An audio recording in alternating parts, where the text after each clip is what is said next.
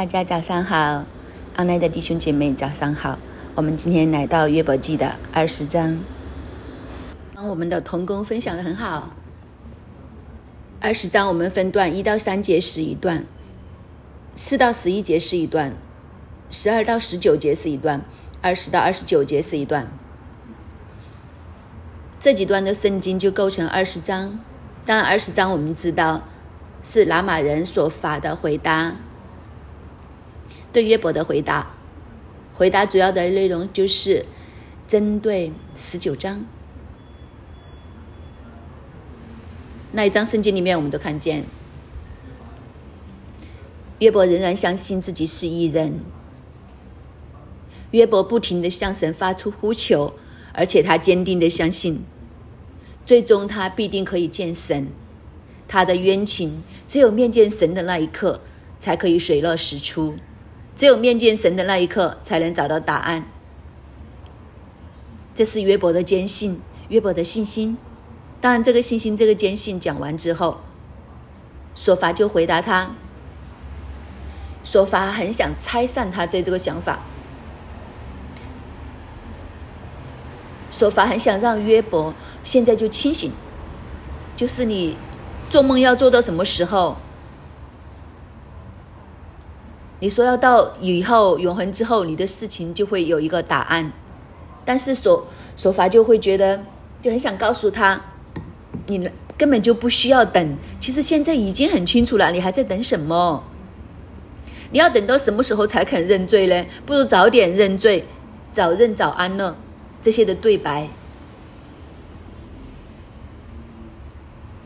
都很像那些嗯以前古装片里面的。一些呃，昏官要呃屈打成招，打到皮开肉绽，你都还不认。如果你早认，那不就早好了？但是被打被冤屈的那个就会觉得，我根本就没有做过，你打死我我都不会认。其实约伯和他几个朋友，就是一个类似的情境里面，一边很想让他认罪，让他知罪，另外一边就是我没有做过，打死我都不承认。是我做的我就认，不是我做的我怎么都不会承认。就在一个这样的拉锯里面，所以所发第一到三节，他就这样回答他：我心中急躁，所以我的思念叫我回答。我一听见他羞辱我、责备我的话，我的悟性叫我回答。他心里面急躁，急躁的原因是因为他里面有一个看见，而约伯所讲的和他里面的看见是相冲突。所以这个冲突就让他里面很急躁，就想将里面的东西讲出来，成为一个回答，来塞住约伯的口。他说：“我已经听见那个羞辱我的话，在他的耳中，他觉得约伯的解释、约伯的申诉，简直就是一个侮辱。因为约伯告告诉他们：你们不明白，你们不是智慧人，你们不是真的是明白一切的人。”这些的言语，这种的形容，对说法来讲，这根本就是一个羞辱。这几个朋友是以艺人、以智者而自居的，几十年了，我想他们都有一些江湖地位，很多人尊敬他们。但是现在约伯等于这些话好像拆了他的招牌一样，所以他忍不住了。你这样子的话，根本就是在侮辱我。个个都说我是智者，你说我不是。所以他接受不了，然后他就说：“我要讲。”他说：“我的悟性叫我回答。”这个悟性的意思就是理性。他很想用理性来折服约伯。今天我们都很容易会做这样的事情，我们很容易希望用理性来折服对方。我们常常都说，我们夫妻营的时候。夫妻之间的关系，如果没有够成熟的时候，我们都会落在一个境地里面，就是第一，很想改变对方。当我们在夫妻关系里面，我们一心很想改变对方的时候，就证明我们的关系还没有够成熟，我们的声量还没有够。因为夫妇的相处就知道，不是要改变对方，千万不要想着可以改变对方，因为这样你会很辛苦。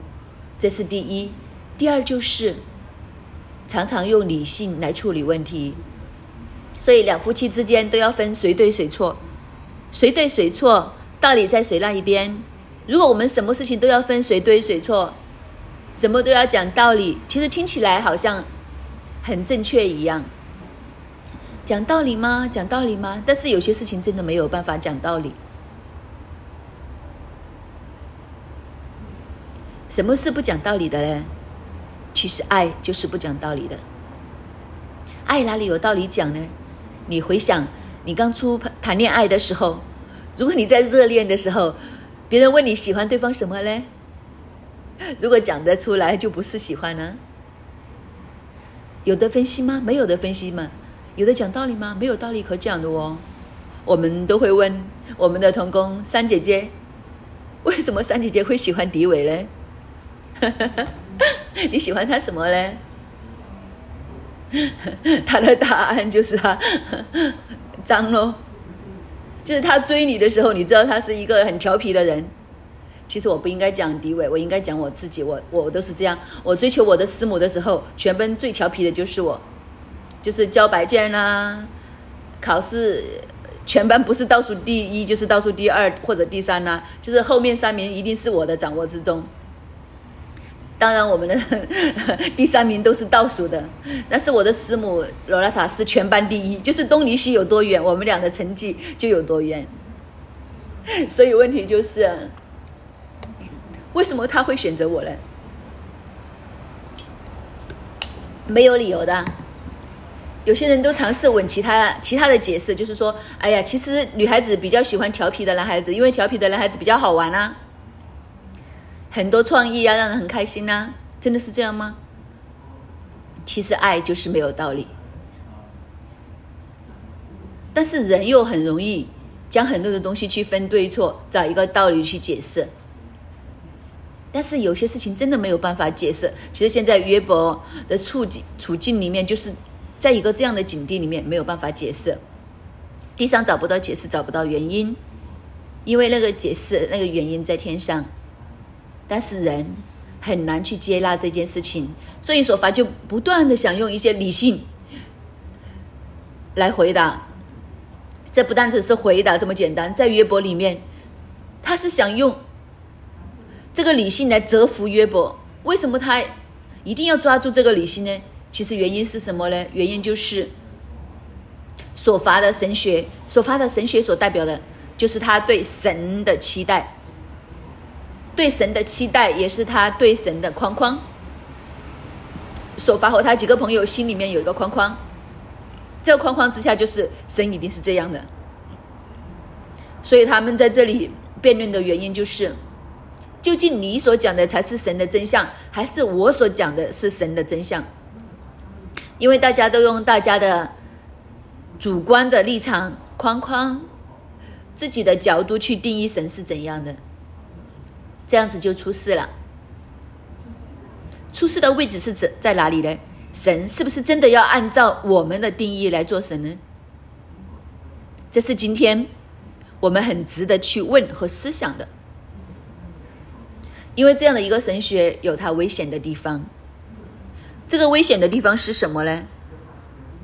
约伯的这几个朋友的神学出了一个问题，他们的神学里面就是神只能够是那个赐丰盛的神，这就是他们给神的框框，就是神一定是祝福的源头，对不对呢？对。但是神是不是只能够赐丰盛呢？这个位很吊诡。如果我们抓住的是一个这样的神学，其实这样的想法很类似现在部分的成功神学。那最大的问题是在哪里呢？就是说，我的生命顺风顺水的时候，神是我的神；我的生命在逆境当中、在困难当中的时候，神还是不是我的神呢？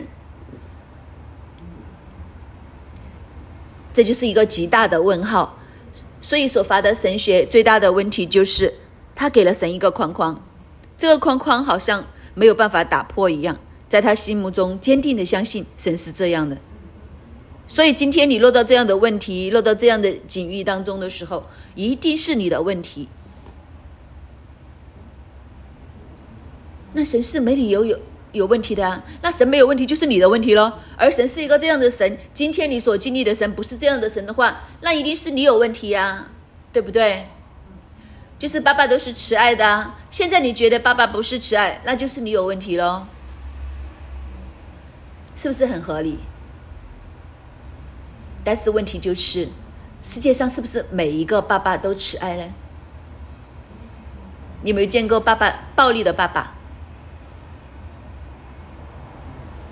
我们是不是可以将所有的东西都过于简化，就是以偏来概全？人生是不是每一个问题都这么简单？只有一个导向来看呢？神是不是又只是这么简单？只有一个导向？让我们去认识和明白嘞，人是一个有限的生物，我们是不是可以用一个框框来定义神呢？如果神可以让我们用一个框框来定义的话，那神还是不是神呢？如果神做事的法则一定要通过我们的理性的话，有谁才是主导的神？谁才是那个主权的主？就是在这些神学上面在冲击我们，我觉得约伯记很宝贵的地方，就是他的朋友或多或少都反映我们里面一些的限制和框框。在这些限制、这些框框里面的时候，其实他拦阻我们真正的认识神。在这些限制和框框里面，也都让我们的信心不是一个真正的信心，只不过是一个宗教的理想主义。在这个宗教的理想主义里面，我们的人生可以是自欺欺人。人很容易为自己的经历或者为自己的事情找一个借口，你们是过自己说服自己。可能我们做的事情明明是一个灰色的地带，但是我们会找很多的理由、很多的借口给自己，让自己觉得这个是对的。但是这种的说服，这种的自欺欺人，讲了十次八次之后，自己和自己的心讲了十次八次之后，就变得理直气壮。甚至我们就可以用这个作为一个理由来告诉人是这样子的，我没有错，这就是人特别的地方，说法也一样。他说：“我心里面要用理性来向约伯来回答，我的理性是什么呢？他分了几个层次。”其实这个理性是他的观察，也是他的神学，也是他的框框。框框第一号，第一个框框是什么呢？就是他认定恶人的路就是喜而败落，就是他，这就是他的神学，他的认定，也就是恶一定有，一定有恶报。这就是千古不变的道理。我们看四到十一节，是不是真的恶人有恶报嘞？第四节，你岂不知亘古以来，自从人生在地，恶人夸胜是暂时的；不敬虔的人喜乐，不过转眼之间吗？他的尊荣虽达到天上，头虽顶到云中，他必终必灭亡，像自己的粪一样。素来见他的人要说他在哪里嘞？他必飞去如梦，不再寻见；速必的赶去如夜间的异象，亲眼见。亲眼见过他的，必不再见他；他的本处也再见不着他。他的儿女要求穷人的恩，他的手要偿还不义之财。他的骨头虽然有青年之力，却要和他一同躺卧在尘土之中。所以他一开始就说：从亘古以来，自从人生在地，就是你横跨历史时空来看，从古到今，从人类出现在这个地球以来，从亘古。恶人夸胜都是暂时的，这是一个千变千古不变的定律。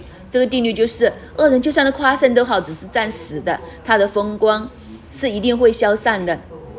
怎么厉害都好，都只有一，他的谎言一定会被拆穿的，做坏事一定会有报应的。这是从亘古到天地被造以来就是这样。如果他是一个不敬钱的人，就算他的喜乐都是转眼之间的。所有的东西不能够长久，他无论多厉害都好，多尊荣都好，就算他尊荣到上到天上，头都顶住云端，去到云里面，但是他终必灭亡，而且好像自己的粪一样，完全没有价值，被人厌恶。这就是恶人一定会是这样。出来就是见过他的人都会说，他去在他在哪里呢？他在哪里呢？他比如飞去如梦，不再寻见。就是他好像会梦醒了一样，梦一醒的时候，会怎么样呢？什么都抓不住，因为他只是梦来的，他不是真的。所以你在现实里面，你连一点点的痕迹、一点点的证据都找不到，这些就是恶人。恶人就是这样，他好像夜间的异象，好像梦一样，一醒过来的时候就什么都没有了。就像那些亲眼见过他的人都再也找不到他，他的本处也都再见不到他，就是他消失的无影无踪。甚至他的儿女要求穷人的恩，穷人已经没有恩典给人了，因为他穷，但是他还要连穷人，他都要去向穷人来求恩，就是他比穷人更加低，低处没有见低，就是你去到一个最低的情况之下，就算你之前有多厉害都好，这些的不义之财你都要还。这句话就是早几年香港电影里面常常都会讲。他说：“出来行走就是预计要还的，就是你做了这些恶人做了坏事，你就要有心理准备要还的。你是不可能永远这样子下去的。就算你现在都有力都好，就算你有青年之力，都要躺卧在尘土之中。”这是从亘古到今天都可以看到的。简单来讲，就是所罚认为认定一件事情，就是恶是有恶报的，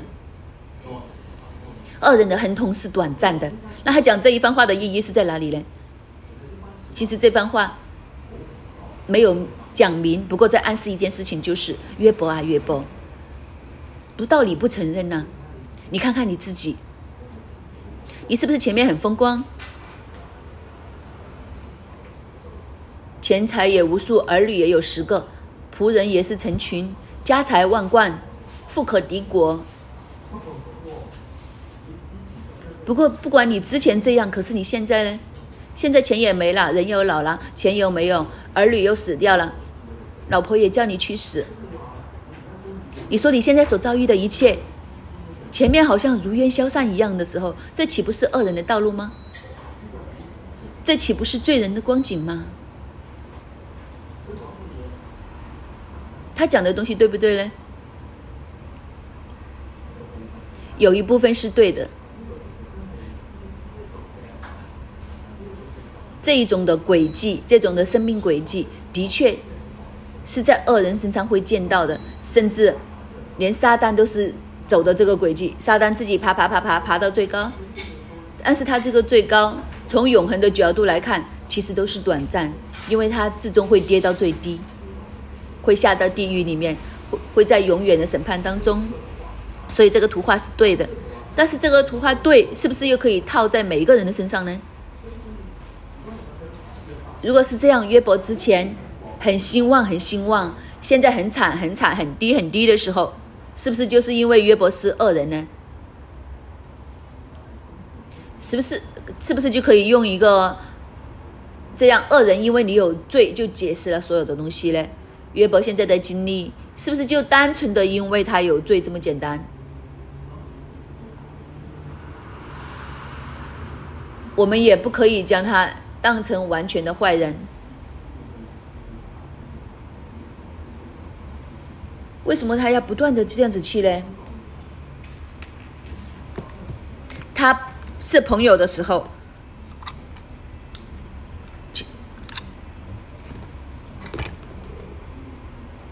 朋友就跟他说：“你认罪呀，你认罪呀，不要在这恶人呐，你一定是在和神，所以你不要再和神来争辩呐，你不如认罪啦，你认就没事了。其实都是出于一个好意，不过问题就是他们没有看清楚整个图画的来龙去脉，就太早做一个判断，然后很固执的。”就抓住自己的判断，认为自己的判断一定是对的。这是从亘古到现在见观察而来的。自从神创造天地以来，恶人遭报是一个铁律，这个是没得改的，不会错的，一定是这样。这就是他们的坚持，他们的认定，这也是所发的神学这一个的框框。他将上帝框在这个里面，只能够是这样，没有其他的。还有就是这个框框有一个问题是什么呢？以有限为无限。什么叫以有限为无限呢？他看见约伯的一生，从他起始的时候很风光、很风光，到现在这样的败落。当然，在他的眼中，约伯约伯都一把年纪了，走到人生的终局了。他说：“你起初是这样的一个轨迹，现在是一个向下的轨迹，而且都离死不远了，都合这些都合符了刚刚所讲的定律，起而高升，起而败落，好像哈曼一样。这就证明你是恶人呐，因为你的生命轨迹和哈曼一样的，那你不是恶人是什么呢？但是问题就是他所看的就是这个有限的片段，他认为现在的约伯。”已经走到他人生的终局，在这个终局里面，神的审判终于来到。那你就承认呐，你就站在这个位置谦卑下来呀，这就是他的看法。不过问题就是，现在就是约伯人生的终极了吗？谁知道我们的人生什么时候是终局呢？谁知道我们这条命有多长呢？你今天看看我的时候，你知不知道我什么时候死？死后又是怎样呢？神的时间性究竟是到什么地方呢？谁才是最终的审判呢？其实人不知道的，因为我们是有限的，所以我们用有限去看无限，其实我们看不清楚。那我们要怎样才看得清楚呢？其实我们要借神的眼光，用无限来看有限，所有的事情就清楚。那我们怎样才可以借神无限的眼光？其实就是要我们和神的关系，让我们真的能够明白神，我们靠近神，那我们才可以从神的角度去看人的一生。首发几个朋友的问题就是，他们不是这样从神的角度来看。不过，他们自以为是用神的角度看，其实他们用人的角、人的神学，用自己的框框来看，这就是我们今天都要去突破、都要去成长的地方，就是我们要打破我们自己的框框，否则我们整个人就好像很机器、机械人一样的，很硬的，我们就用这些框框去框住别人，只能用这些框框去看，所以我们看到的、我们认识的神都是有限。因为都是在那个框框里面，我们甚至连我们的神都框住。这是第一个大段落。这是所发的神学里面第一个人，就是恶人一定要有恶报，恶人的道路就是喜而败落的。所以从你的败落当中就证明你是恶人。这就是他的简单的神学的第一个点。第二个论点就是十二到十九节。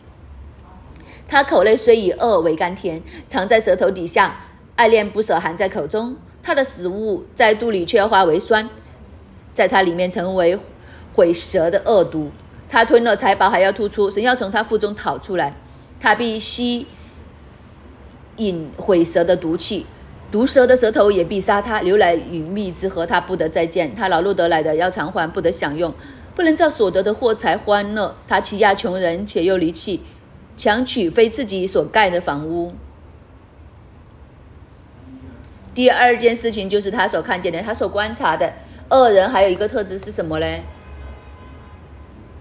恶人都是口硬而死的，这些恶人他都是口硬，但是始终他所得着的都要吐出来，这就是所法所看见的第二重的问题。所以他说，他口内虽以恶为甘甜，藏在舌底下，爱恋不舍含在口中，什么意思呢？以恶为甘甜。含在口里面，就是爱恋不舍，意思就是他口里面好像很喜欢这些恶言恶语一样。怎么都不肯离弃，什么意思呢？你有没有看见一些恶人死不认罪的？如果你看很多法庭的连续剧，你就会知道，有些人是死不认罪的。已经证据确凿，已经摆在他面前的时候，他都不承认，打死都不认。这些都是死口印，就是怎么都不认错，怎么都不认罪。所以说法就说这些就是恶人呐，这些就是死死口印呐。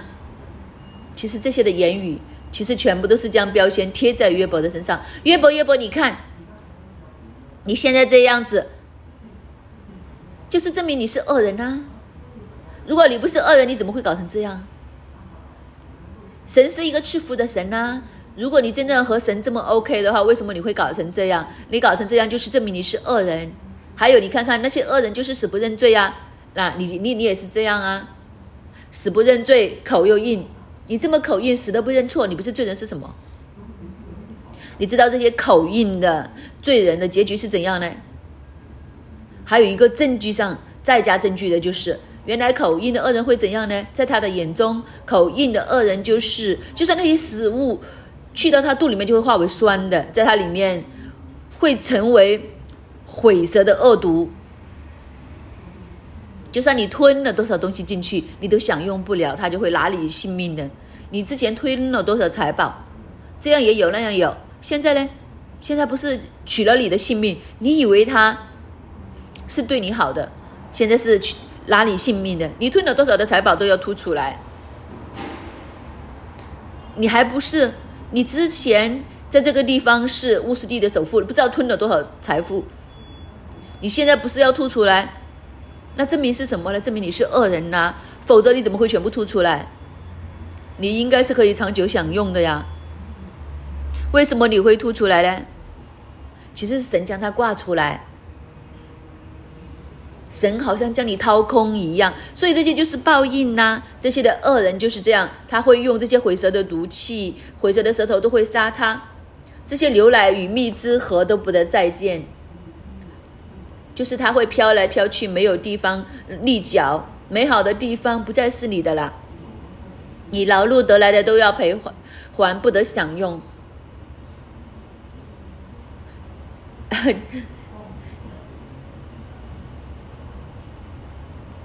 就是你吃了多少，你全部都要吐出来。你现在的光景就是这样，这些光景就是证明你就是一个恶人呐，否则你怎么会这样呢？那些货财你不能够享用，就算你欺压穷人都好啊，你强取他们的房屋。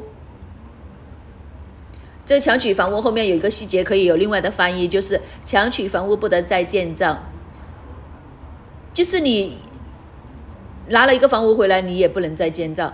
为什么叫强取的房屋又建建造嘞？今天我们很容易明白，就是我收了你的地之后，将它盖一间更大的。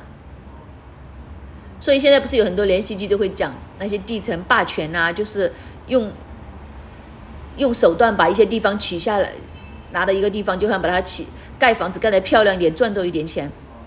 所以说法的严重就是，就算你这样去做，你都不行，你都没有机会再。建造，因为有一些钉子户就在那里钉住，就是不会，就那些钉子户就是不走，不屈服，在你的强断的手段里面的，在约伯的年代都会有这些事情，所以他和约伯在讲的就是，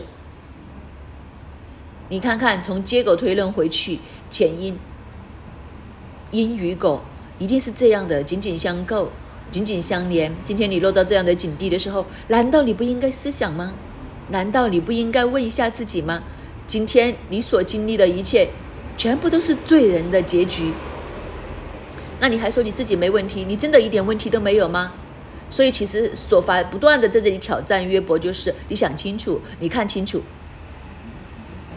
如果只是其中一犯的话，你都还有东西还可以讲。那你想想你现在所遭遇的，不是一件两件呐。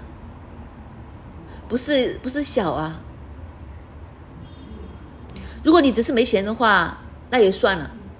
你钱也没有了，儿女也都死掉了，不是死一个死两个，是全部死光啊！儿女也不少啊，十个都全部一起死，还不是报应吗？就是你解释不了啊，为什么会这样？那你说那场灾难很大，几个仆人就可以啦。最要命的就是他所遭遇的每一次的患难，都有一个死死完的走出来呀，就是要报信给他，将这个噩耗告诉他。那这是什么剧剧情来的？就是你看电视剧，你都会觉得这是什么剧情啊？这个。这个导演怎么有这样的剧情呢？在这样旋风大地震，所有人都死光了，为什么只剩下一个回来报信的呢？就是风有眼的，只是选约伯的儿女来催的，仆人就不催，让仆人留留着仆人来报信。这些贼也是全部都杀完了，就是留一个活口来给他报信，说这件事情是我做的。为什么会有这样的贼呢？当然是赶尽杀绝，杀人灭口。就是为什么要留下一个目击证人呢？就是所有的东西都没有搞错啊！这样的剧情这这么离奇的，在这样的剧情之下，所以说法就说：你还说你没有问题，你还说你不是罪人，怎么可能？这就是他所提出的理论。所以恶人就是这样，怎么口硬都好都没用，这你斗不过天，那你还口硬做什么嘞？不过，当然，今天我们都要问我们自己：我们有时候是真的口硬的，我们有时候是真的自己自己做错，但是怎么都不承认。所以这也是一个双向的。那我们去看这一段的时候，其实我们要问自己：我们是不是真的约伯嘞？这个世界有真的约伯，不过也有伪约伯。就是假的约伯，只不过是我们口硬，所以我们真的要知道，我们是不是真的是约伯？约伯真的很少见，这样的艺人是很难找的。当，我再一次强调，约伯的义不是在乎他的行为，约伯的义是在乎他和神的关系，他坚定的相信神，即使被击打到这样的时候，他仍然相信神。其实约伯在这里坚持些什么呢？他仍然在坚持要走神的道路，只不过问题就是在这个时候，神的道在他的面前好像枉然失去一样，他看不见，所以他不知道该怎么走，这才是他最大的痛苦。他情愿神跟他说你要做什么，他马上就可以去回应，马上就可以跟上，但是问题就是神的道在他面前好像枉然一样，看不见，也听不见神的声音，所以他才会这么痛苦。这就是约伯和我们的分别。我们看最后一段二十到二十九节，说法继续说：他因贪而无厌，所喜悦的连一样都不能保守，其余的没有一样他不吞灭，所以他的福乐不能长久。他在满足有余的时候，必到狭窄的地步。凡受苦楚的人，都必加在他身上。他正要充满肚腹的时候，神必将猛烈的愤怒降在他身上；正在他吃饭的时候，要将这愤怒像雨降在他身上。他要躲避铁器，童工的箭要将他射透。他把剑一抽，就从他身上出来，发出的发光的箭头从他的胆中出来，有金黄粘在他身上。他的财宝归于黑暗，人手不吹的火要把他烧灭，要把他帐篷中所剩下的烧毁。天要显明他的罪孽，地要兴起攻击他，他的家产必然过去。神发怒的日子，他的货物都要消灭。这是恶人从神所得的份，是神为他所定的产业。接下来就说这些恶人是怎样呢？其实这些恶人就是贪而无厌，所有的东西他都贪，贪这样贪那样，但是他所贪回来的没有一样可以保守得住，没有一样可以装在自己的袋子里，富罗也不能长久。因为神会长久的攻击他，他所欺负过的人都会反过来加手在他的身上。他想安乐的时候，他没有办法安乐，因为是神的审判临到他。所以他讲的这一堆的话，同样也是讲一件事情，就是今天你所经历的这一切，岂不是神的审判吗？那神的审判已经临到了，你还不知死，你还不悔改，就是没有道理呀！你看看。你所经历的一切，都是神亲自出手，就好像那些从弓射出来的箭，你所经历的是人手不吹的火，就是没有人去吹的，这些的火是从天来而来的，所以天要证明你的罪，而地要兴起攻击你，其实是神出手了，你看不见吗？神发怒的日子，这些的货财都要消灭，这个是亘古不变的道理。就是这些的报应，就是恶人从神里面所得的，就是神是预定恶人遭报应的。所以今天你落在这样的境地里面的时候，岂不是就是应验了这个真理吗？所以神是会亲自来报应这些恶人。不过现实中是不是这样呢？今天星期五，我们下个星期一回来的时候，其实约伯的回答就是：现实中是不是真的这样呢？我们的人生，我们的境遇，是不是就真的这么简单一句话就可以概括呢？恶有恶报。恶有恶报这句话是不是真的在我们有限的人生就可以看见呢？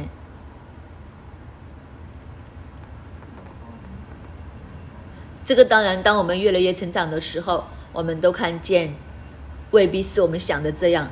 不过恶有恶报是不是真理呢？它又是真理。恶真的有恶报，不过什么时候报就不是我们所能知道。这个主权是在神的手中。所以，其实所罚最大的问题就是，他将所有的东西简化，然后他所看的是一个有限的人生里面，他也用这个结局来推论原因，所以将约伯所经历的一切推成一个原因，就是因此证明你是行恶的，他要用这个方法来折服约伯，让约伯屈服下来。当然，这个就是他的框框。这个框框其实让他的判断，其实是让他对神的看法和神的关系也都欠缺一个真实。如果我们从另外一个角度来看的话，究竟谁和神的关系更亲近呢？是约伯呢，还是这三个朋友呢？当然，我们知道是约伯。其实这三个朋友所代表的。就是宗教理性的僵化。原来在理性和宗教僵化里面，我们不能够真正的认识神。我们和神之间的关系，不能够真真正正的进入深入的关系里面。今天神要我们打破的，就是这种理性和宗教的框框。因为神和我们之间要追求的是一份真实的关系。是一个里面有爱、有自由，对神有活泼的信心，有亲密关系的，这才是我们要追求的信仰，而不是只有爱在思想上面、道德规范上面的框框。否则的话，我们就会成为法利赛人。但是神要的是爱神爱人的真实的生命活出来，这才是我们今天要追求的。其实约伯很想追逐这种关系。只是他在被攻击当中暂时看不见，所以他的痛苦也就源于这里。求主帮助我们，让我们从爱来认识神，而不是从律法框框的角度来被神折服，惧怕神。所以分别就是，如果我们领受一个儿子的身份，我们就是自在自由里面不惧怕里面和神展开关系；否则的话，我们就会活在惧怕里面，我们就成为一个奴仆，这才是一个真正的分别。愿主帮助我们每一个人在主的里面，我们都成为真儿子。阿门。主啊，这是我们每一个人的祷告。愿我们都穷尽我们的一生来敬拜颂赞你。当我们在地上要活着的时候。主啊，我们都要来高举你的名。愿我们口讲每一句的，我们都要荣耀你，好不好，弟兄姐妹？我们就在今天早上，我们一起来开口，我们来赞美我们的主。无论我们今天在什么样的光景当中，可能我们在患难当中，但是好像诗歌里面讲，我们相信，在患难困苦里面，神的恩手一直托带我们，神必定在患难当中。仍救我们每一个，好不好？我们同心来祷告，我们来开口，我们用感恩来赞美我们的主。主，我们感谢赞美你。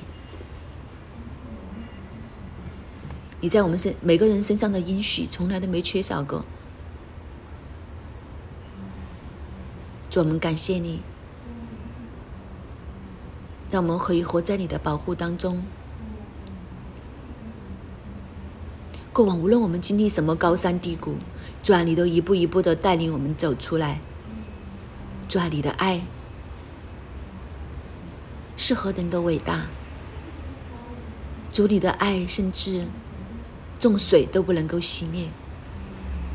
主啊，你让我们在你的爱的里面为我们经历了，你也同样陪伴我们，也同样带我们走出来。主，我们单单为着这一份的爱献上极大的感恩。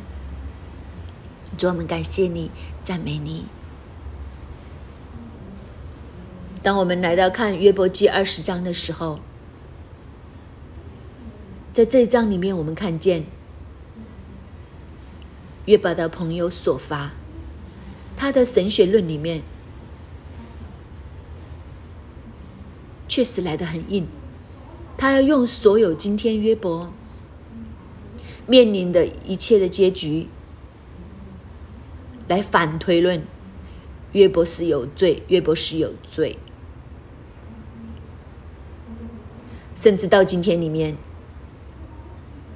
约伯很竭力的，他已经用尽他一切的力气来辩驳，但是所罚仍然用他的血气。坚持。他的恶人有恶报的言论，仍然很硬的。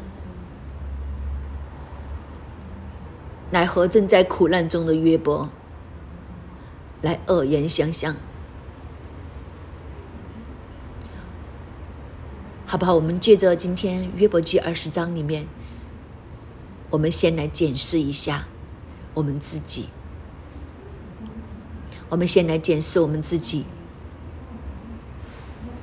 当我们在牧养的路上面，或者我们在陪伴的路的上面，我们会不会好像都像经常都像约所罚一样？我们很希望用一个理性来折服对方，甚至可能我们的心。很想有一份的教导，特别是在六一一里面，我们牧养，我们经常讲，我们是小组长啊，我们好像就有意无意拿着这份权柄，小组长的这一份权柄，我们就很硬邦邦的，就这样一份的教导来给我们的组员，又或者我们在家里面。我们做父母的，我们对我们的肉身的孩子，当他们真的做的不对了，又或者可能学习成绩出来不好的时候，我们同样的都会好像我们今天所看见的、所发的言论一样，我们都用一份的血气、理性折服对方。甚至用一堆的宗教的框框来说对方，好吧？我们就这一刻，我们安静在我们自己的位置上，我们就来检视我们自己，我们是不是同样都有这一份？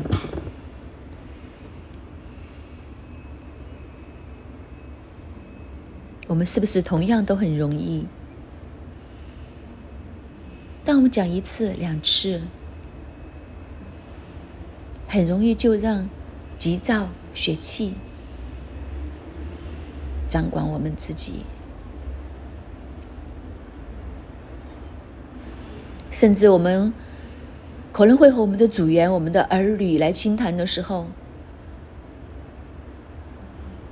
我们的言语越加的恶毒。容让我们的脾气来掌管我们自己，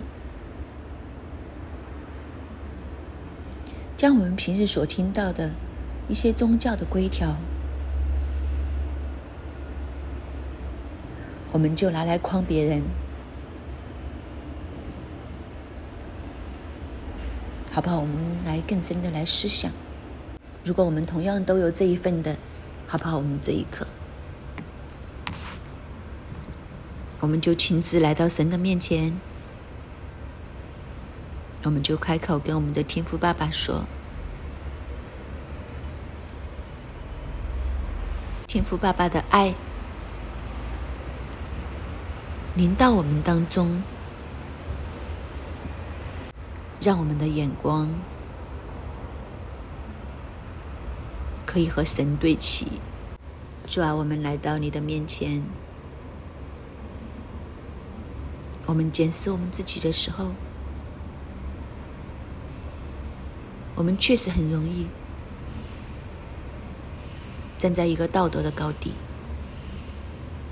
当我们看见别人跌倒，当我们看见别人遭遇患难的时候，我们却经常去帮他找原因，很容易去到一个位置，就是很想去调节他、改变他。抓求你来拿走我们这一份，调节我们的眼光，让我们从心思意念当中，我们可以用爱的眼光来看我们身边的人，用爱来陪伴。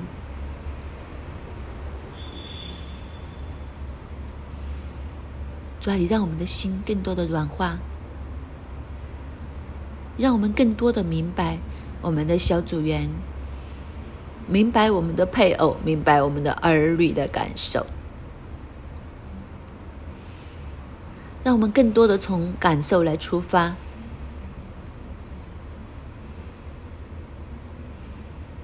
拿着我们手上口上所讲的一切宗教的规条，我们用更多的爱来包裹我们的组员。包括我们的配偶、我们的儿女，主啊，你帮助我们，不要让我们跌入好像所罚的神血一样。你让我们归正，你让我们的眼光可以好像从你的眼光来出发，更多的陪伴。更多的爱浇灌下来，好让我们在牧养的路上，你给我们力量，给我们用一份更深更深的爱和包裹。主啊，你帮助我们每一个，帮助我们。接下来，我们再来看。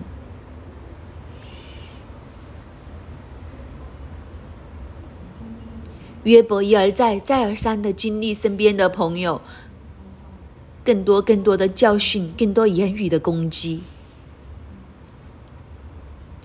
但其实从上一章看到约伯的心智，他很知道，纵然他今天并不是一个很被祝福的光景的里面，但是约伯他的意。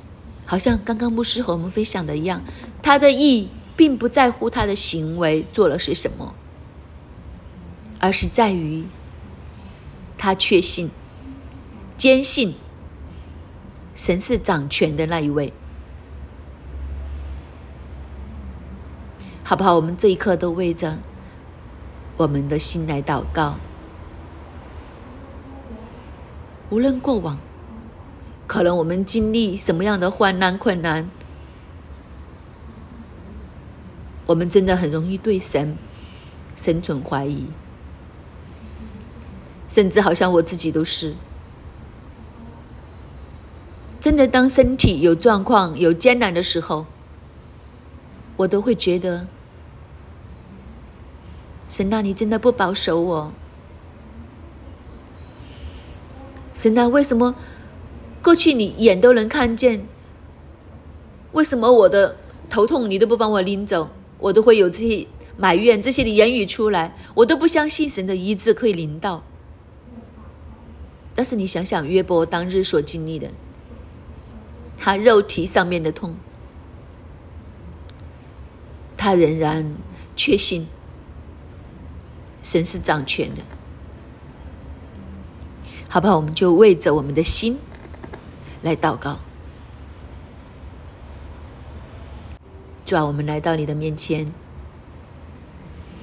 求你来保守我们的心。你调整我们的眼光，不再是停止在短暂的。主啊，我们知道你是一个丰盛供应的神，但是我们同样知道。当你让我们去经历苦难、经历困难的时候，主你的心意是让我们经历更多，让我们可以在苦难的里面紧紧的抓住你，紧紧的跟随你，抓求你来帮助我们，用这一份的坚信确立在我们的里面。让我们无论是在什么样的环境当中，我们都要更深的来依靠呼求你，主啊，拿走我们里面的不幸，拿走我们里面让我们怀疑的声音，让我们都可以以约伯的意来学习，用约伯的那一份意。今天就放在我们的弟兄姐妹当中，主啊，求你帮助我们，在你的里面，让我们看清楚和你的关系，确立我们的身份，让你的爱和我们不会因为一份的困难、一份的患难而被隔绝。抓，求你更多的建立我们，让我们在你的里面。满有你的力量，是属天的力量。主啊，求你更多帮助我们，托带我们。感谢你听我们每一个的祷告，奉主耶稣基督的名，阿门。约伯记的二十章第二、第三节，我心中急躁，所以我的思念叫我回答。我已听见那羞辱我、责备我的话，我的悟性叫我回答。求主帮助我们，让我们不要急躁，让我们对人回答的话，不是只是出于悟性。我们要求圣灵帮助我们，不是用我们的框框去框住神，不是用我们的框框去判断人，乃是用神的眼光，用神给我们心中的言语。否则，一切的急躁，一切的悟性，其实只是血气。求神帮助我们，除去我们心里面的血气，让我们灵性的部分可以起来，让我们与神连接，用神的眼光，用神的法度，站在神的立场看人、看事事，这才是真正的智慧。我们一起来祷告。主耶稣，求你帮助我们，圣灵，求你在我们的心里面将我们的急躁出去，让我们学会等候，等候你，而不是自己走在你的前面。主啊，求你帮助我们，不是只是用悟性来判断，主啊，更加要用我们的灵性，因为圣灵，你是保卫师，你才是那个从亘古到永恒的神。主啊，我们要借你的眼光。我们要按你的心意来行事，来判断。主求你帮助我们，对我们说话，也解去我们心中的急躁，让我们常有一个等候神的生命。做我们仰望你，听我们的祷告，奉耶稣基督的名，阿门。感谢主，我们今天的晨祷就到这里，愿主祝福大家。